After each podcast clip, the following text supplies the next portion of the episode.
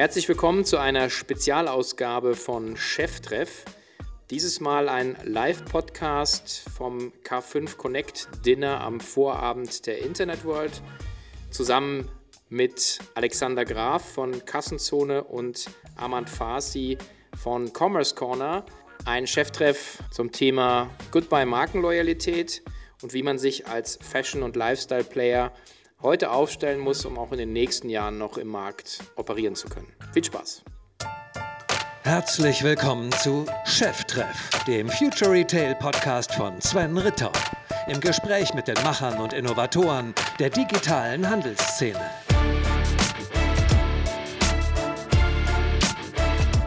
Fangen wir einfach mal an und zwar mit meiner üblichen Floskel. Herzlich willkommen zu einer Spezialausgabe des Cheftreffs, nämlich zu Ehren der Internet World 2018 haben wir hier ein Sonderformat heute, nämlich eine Dreierkonstellation mit mir, Sven Rittau, Dr. Armand Fasi von Avato E-Commerce oder Commerce Corner, sorry. Und, ja, beides. Ne? Ja, also genau, also genau, beides. Und äh, wir haben Alex Graf da von Kassenzone und heute auch als Sponsor von Spriker hier anwesend. Und wir haben äh, ein, ein super Thema, was wir heute beleuchten möchten mit euch, nämlich ähm, Bye-bye oder Goodbye Markenloyalität und die Frage, ähm, was braucht man eigentlich als Marke, um zukünftig zu bestehen?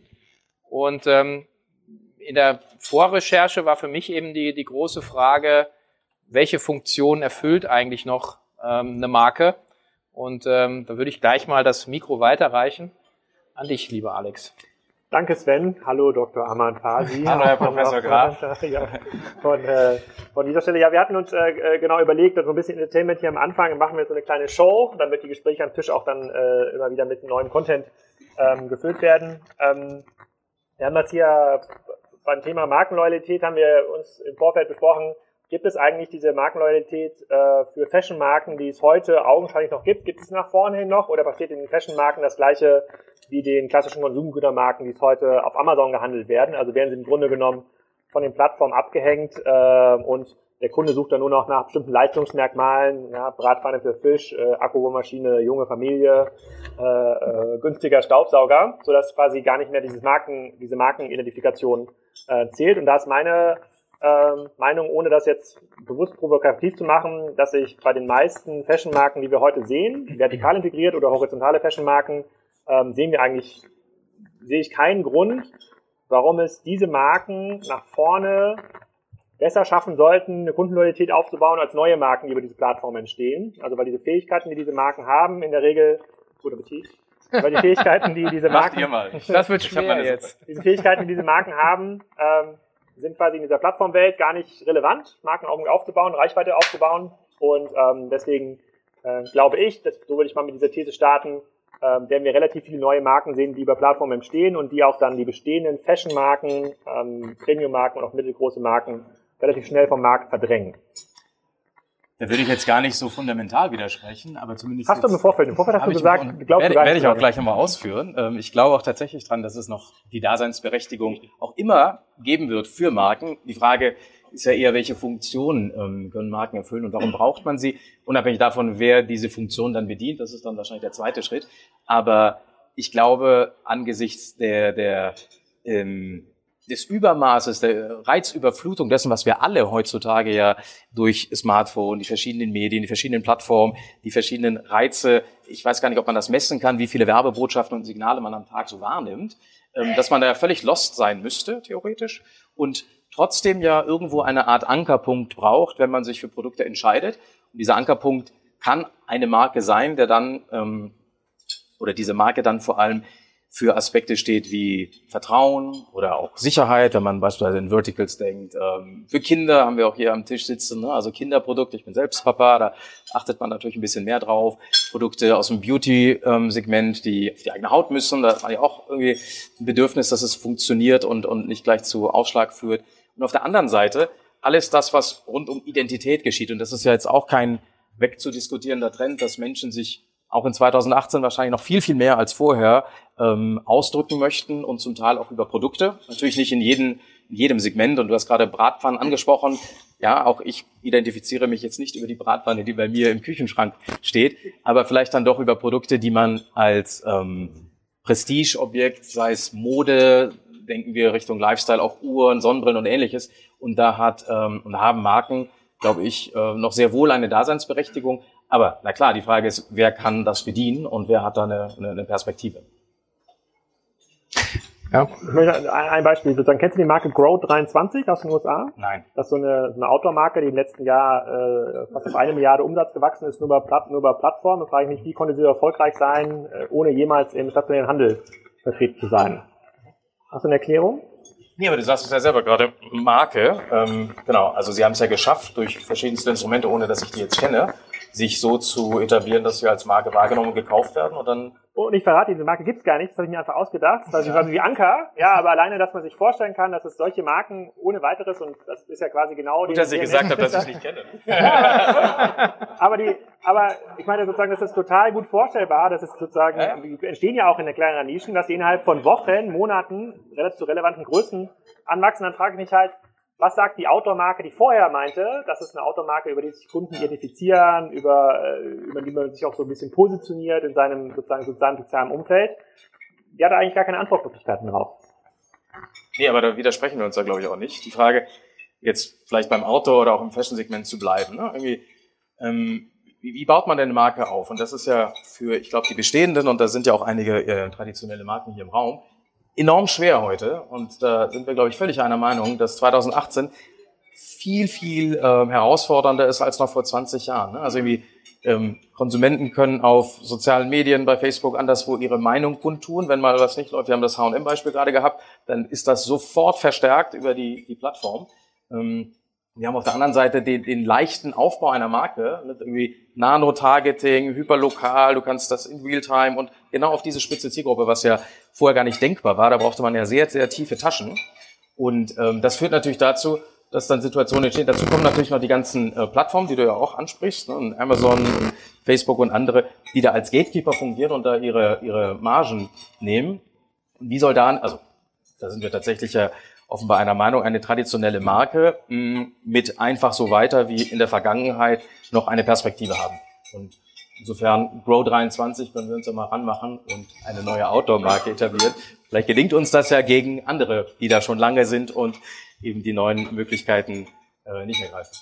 Aber, aber reden wir jetzt äh, ähm, Adidas, Nike, Rolex oder, oder, oder reden wir in, einem, in, in welchem Segment sind wir dann unterwegs? Also das ist für mich ich weiß gar nicht, ob es ein Sortiment gibt, was sich da schützen kann. Ich meine, dann gibt es auch diese Messeantaschen und diese ganzen anderen Marken. Ähm, klar sind diese sind Produkte, die in einem niedrigeren Preissegment angesiedelt sind, sozusagen früher betroffen von so Regeln der Plattformökonomie. Aber es, es gibt für mich keine, keinen Anlass zu glauben, dass eine Montblanc, MS oder andere Marken da rauskommen. Also dass sie, äh, dass sie sich in irgendeiner Form künstlich schützen können.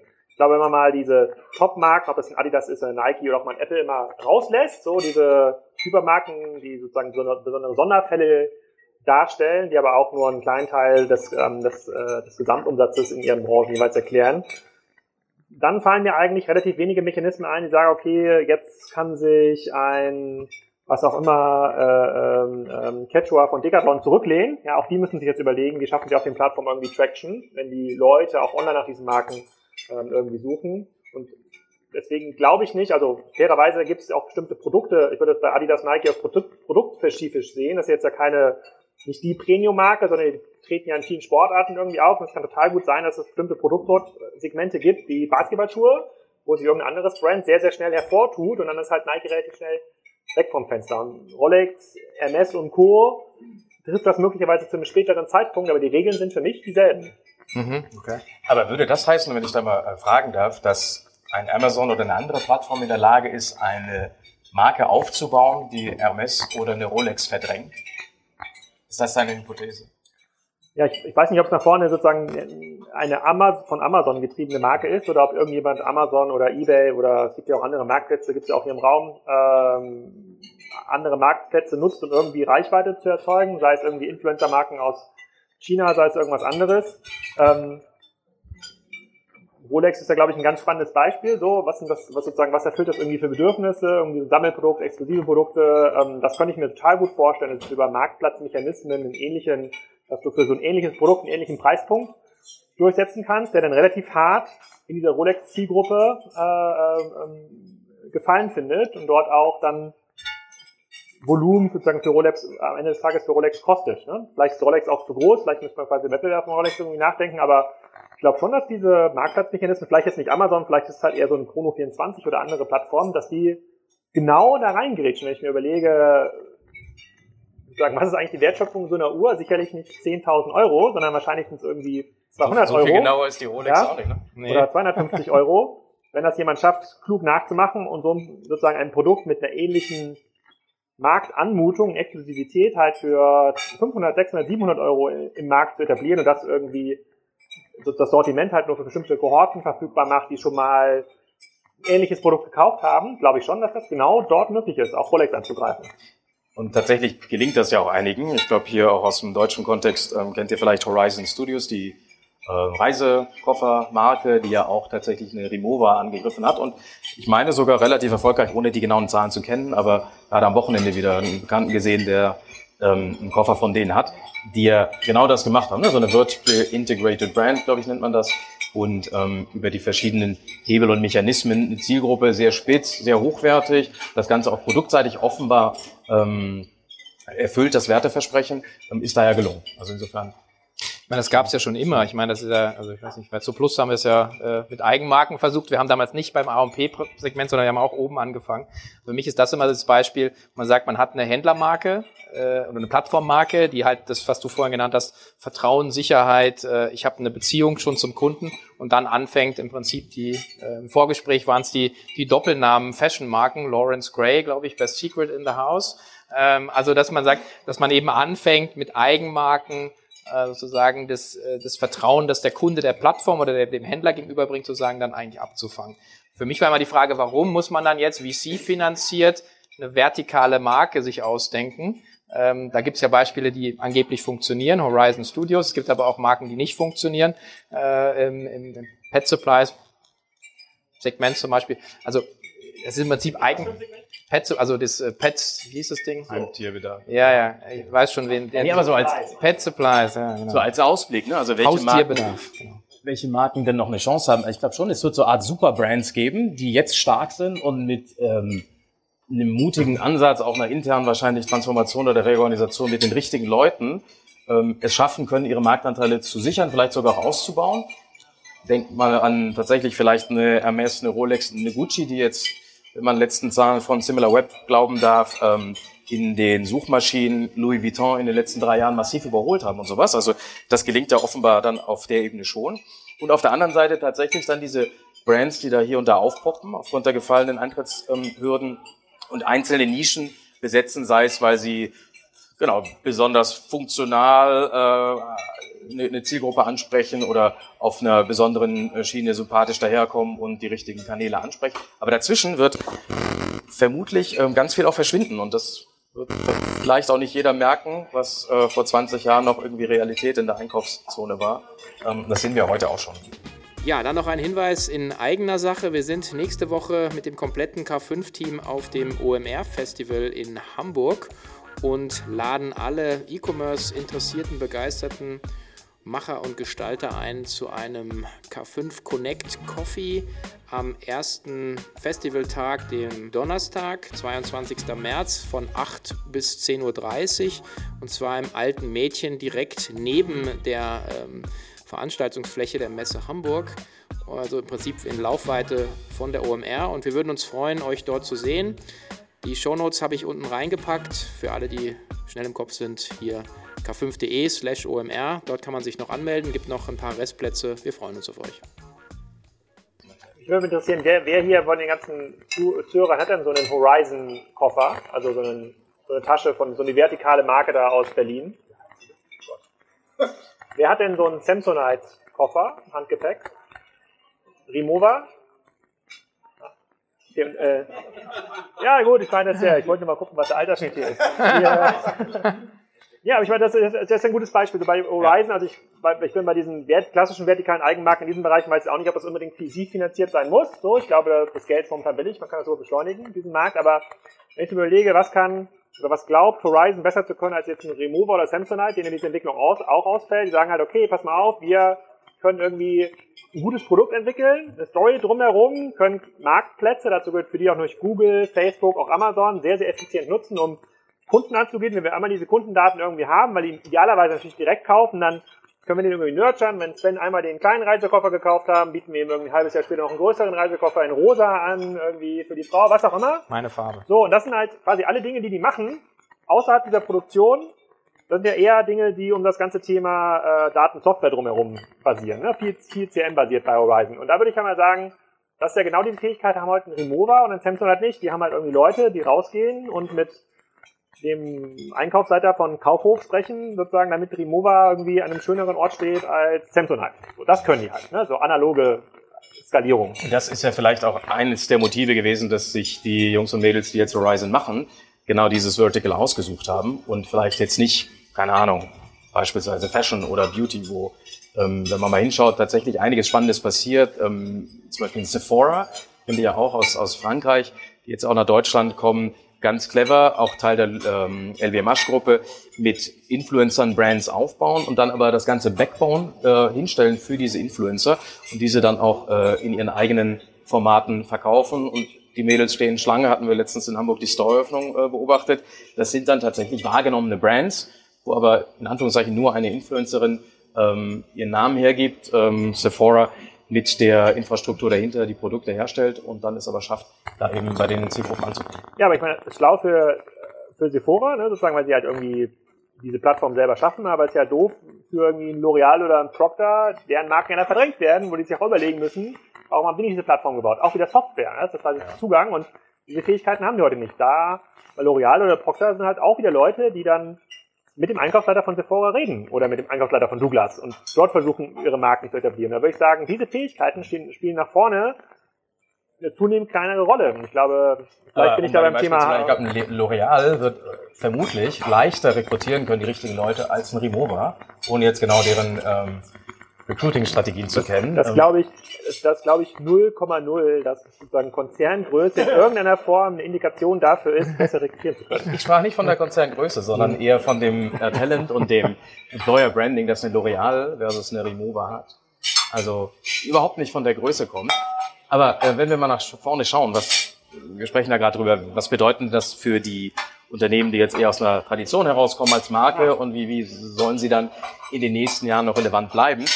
Ist ja auch meine Hypothese, ist verdammt nochmal alles viel, viel schwieriger und man kann nur hoffen und sich abstrampeln, dass man da weiterhin Bestand hat, weil ich meine, bleibt ja dabei, du brauchst ja immer noch ein geiles Produkt, jetzt noch viel mehr, weil die blöden Produktbewertungen und dann weiß die ganze Welt, ob dein Produkt äh, dass das den Preis rechtfertigt oder nicht.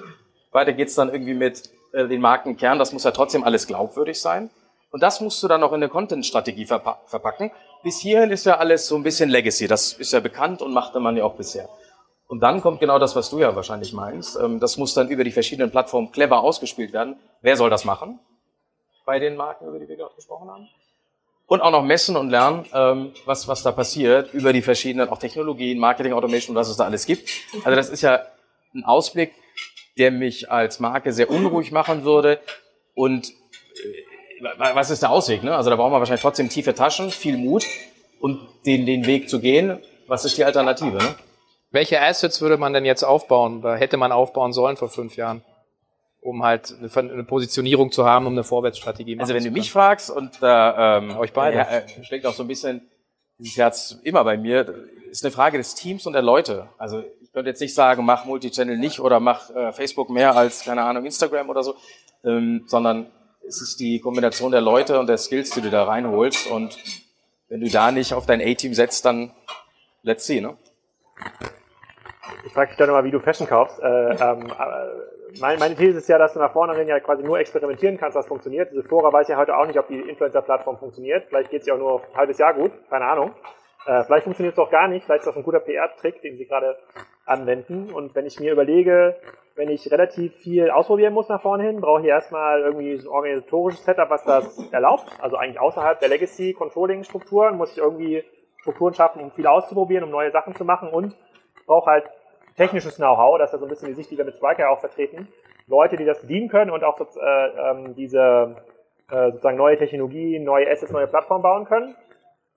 damit hätte man, glaube ich, gar nicht früh genug beginnen können. Ähm, ich kann das jetzt mit Sephora nicht einschätzen. Ich weiß nicht, wie strategisch das ist. Vielleicht ist es auch ein Zufall. Vielleicht war es irgendwie ein Side-Project, was irgendwie gut funktioniert hat. Aber auch heute sehe ich das so, dass ob das jetzt ein Bayersdorf oder ein L'Oreal oder ein Douglas, das sind halt, das ist halt diese, dieser Dreiklang, irgendein Governance-Setup, was Test and Learn wirklich erlaubt. Das geht nie im Konzern, das geht nie mit äh, Budget, was klassisch in so einer Fünfjahresplanung ein, eingeplant und reported werden muss. Das sind Leute, die in der Regel anders ticken als die Leute, die heute im Unternehmen sind. Und das ist halt so ein bisschen Technologie und oder ein Toolset, äh, mit dem man halt sehr viel ausprobieren kann. Das ist auch relativ fluide. Das entwickelt sich eigentlich immer weiter so. Und das sind halt ähm, das sind, das sind schon schwere Zutaten. Ich glaube, insbesondere dieser Governance-Teil ist die schwerste Zutat, weil die Unternehmen, die jetzt relativ schnell unter Druck geraten und dazu, äh darunter gehören natürlich alle Händler, die in ihrem Kernsortiment auch von Amazon angegriffen werden, die haben halt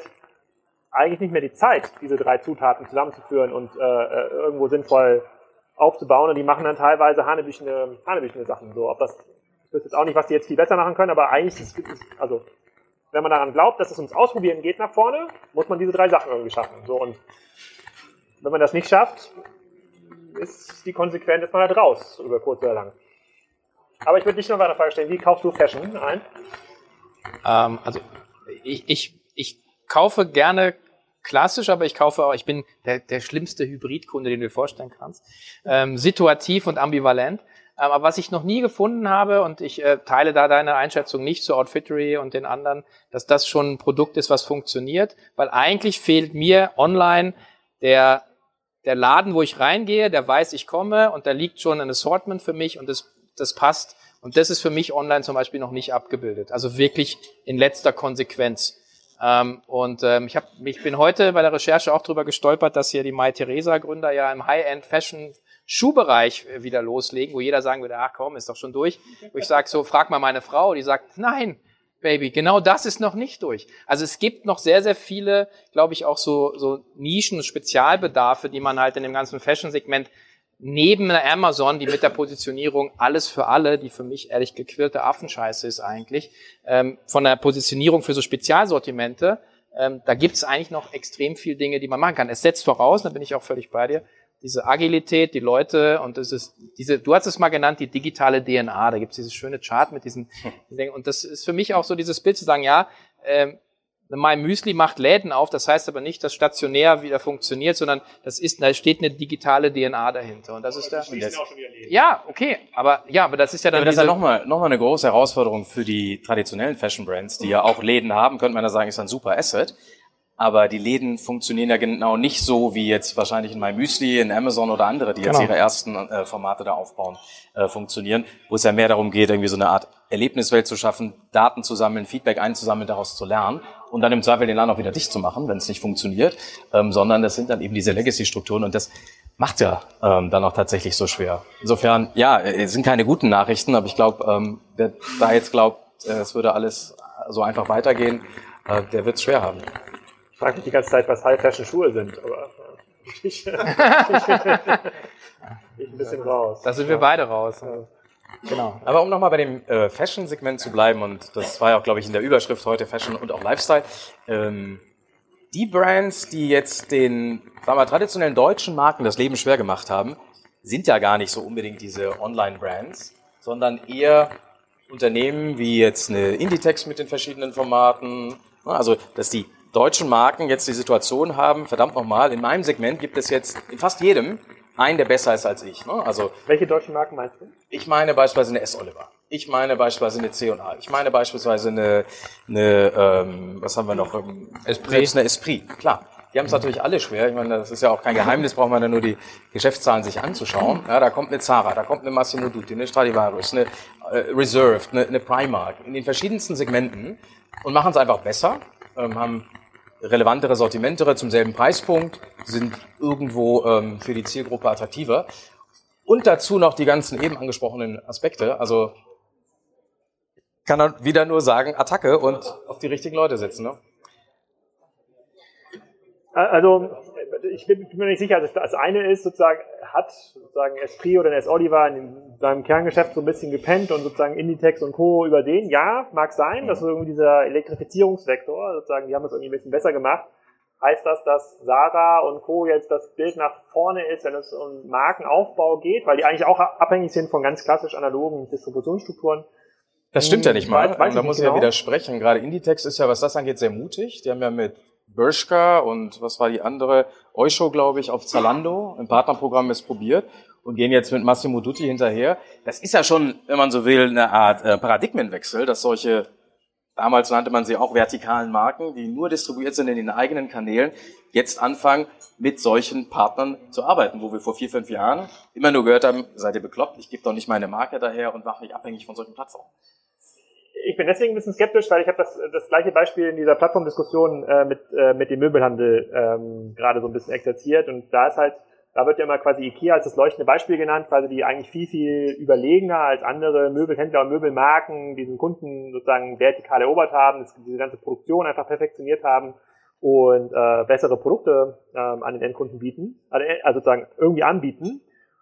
Trotzdem ist es aber so, weil sie halt zehn Jahre lang gespart haben bei der Digitalisierung, äh, sozusagen sind sie jetzt gezwungen, an Ikea zu verkaufen, äh, nicht an Ikea, an Amazon zu verkaufen, weil dort die Kunden halt sind und nach irgendwie Ikea-Kerzen suchen oder Hemdeskommode oder irgendwas anderes. Und wenn die Kunden das dort nicht finden, kaufen sie in der Regel dort ein Ersatzprodukt. Oder es gibt diese Zwischenhändler, die bei Ikea dann einkaufen und das dann bei Ebay und Amazon verkaufen, wo ich denke, so krass, wenn es sogar so ein Ikea, wenn es sogar so ein Decathlon, was extrem stark ist, sozusagen nicht mehr diesen digitalen Zugang hat zum Kunden und die trotz ihrer Mega-Assets, tolle Marken, sozusagen tolle stationäre Präsenz, super Erlebnis vor Ort, digital über die Plattform verkaufen müssen, dann ist das für mich schon ein relativ klares Warnsignal, wo ich mir überlegen müsste, das dürfte wahrscheinlich dann auch für andere, viel, viel kleinere Marken mit weniger Kapital äh, äh, gelten. Glaube ich zumindest.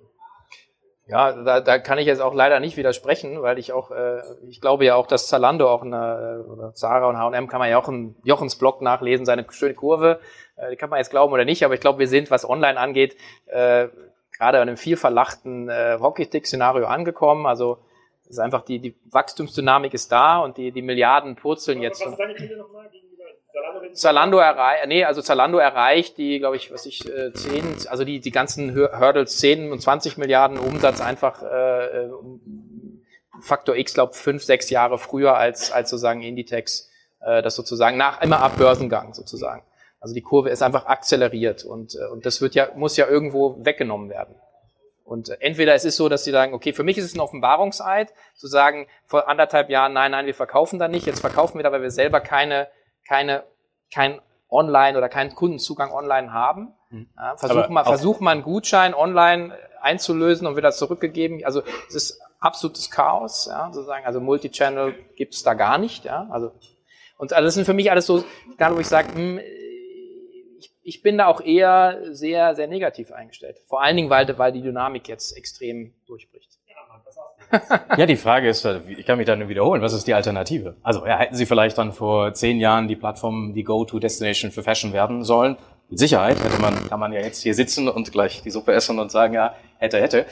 Aber was machen wir heute, ne? Und ähm, geht man mit einem Zalando oder geht man nicht mit einem Zalando? Wenn man es ausprobiert, und das ist ja auch so ein bisschen deine ähm, Hypothese, Alex, mal Dinge auszuprobieren, dann ist das ja nur konsequent, auch sowas, da jetzt irgendwie keine Denkverbote sich aufzuerlegen und mitzugehen. Was würdest du an Sarahs Stelle über Zalando verkaufen? Wenn du jetzt Sarah-Chef wärst? Ja, heute hätte ich wahrscheinlich keine andere Wahl, ja. Und wohlgemerkt, Sarah verkauft ja, du noch würdest gar heute nicht. verkaufen.